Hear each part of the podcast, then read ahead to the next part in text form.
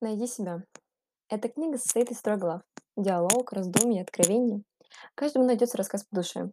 В этой книге моя жизнь. Мои переживания, эмоции, рассуждения.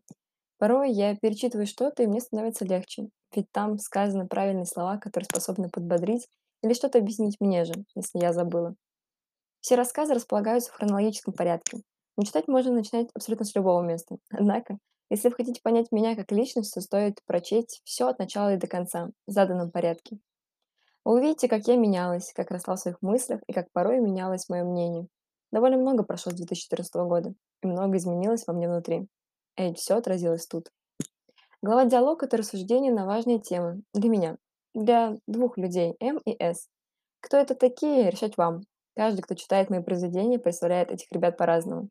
У меня тоже не до конца есть ответ на этот вопрос. Глава раздумья. Это монолог, рассуждение, описание чего-либо. Глава откровения– это мои переживания. Здесь явно не все из того, что я писала, потому что есть что-то очень личное.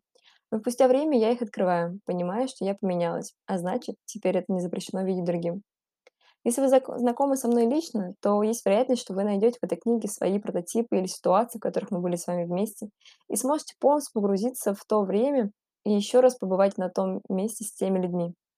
Если же вы ни разу со мной не общались, то эта книга все равно будет полезна вам. Она может заставить задуматься о чем-то или, наоборот, ответить на какие-то давно волнующие вас вопросы.